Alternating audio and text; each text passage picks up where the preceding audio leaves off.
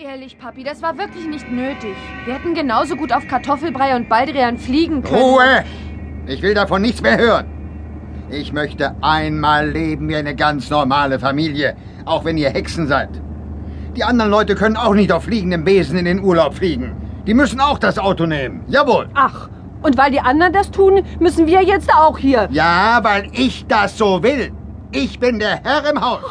Das wäre ja das Neueste, Bernhard. Mami, lass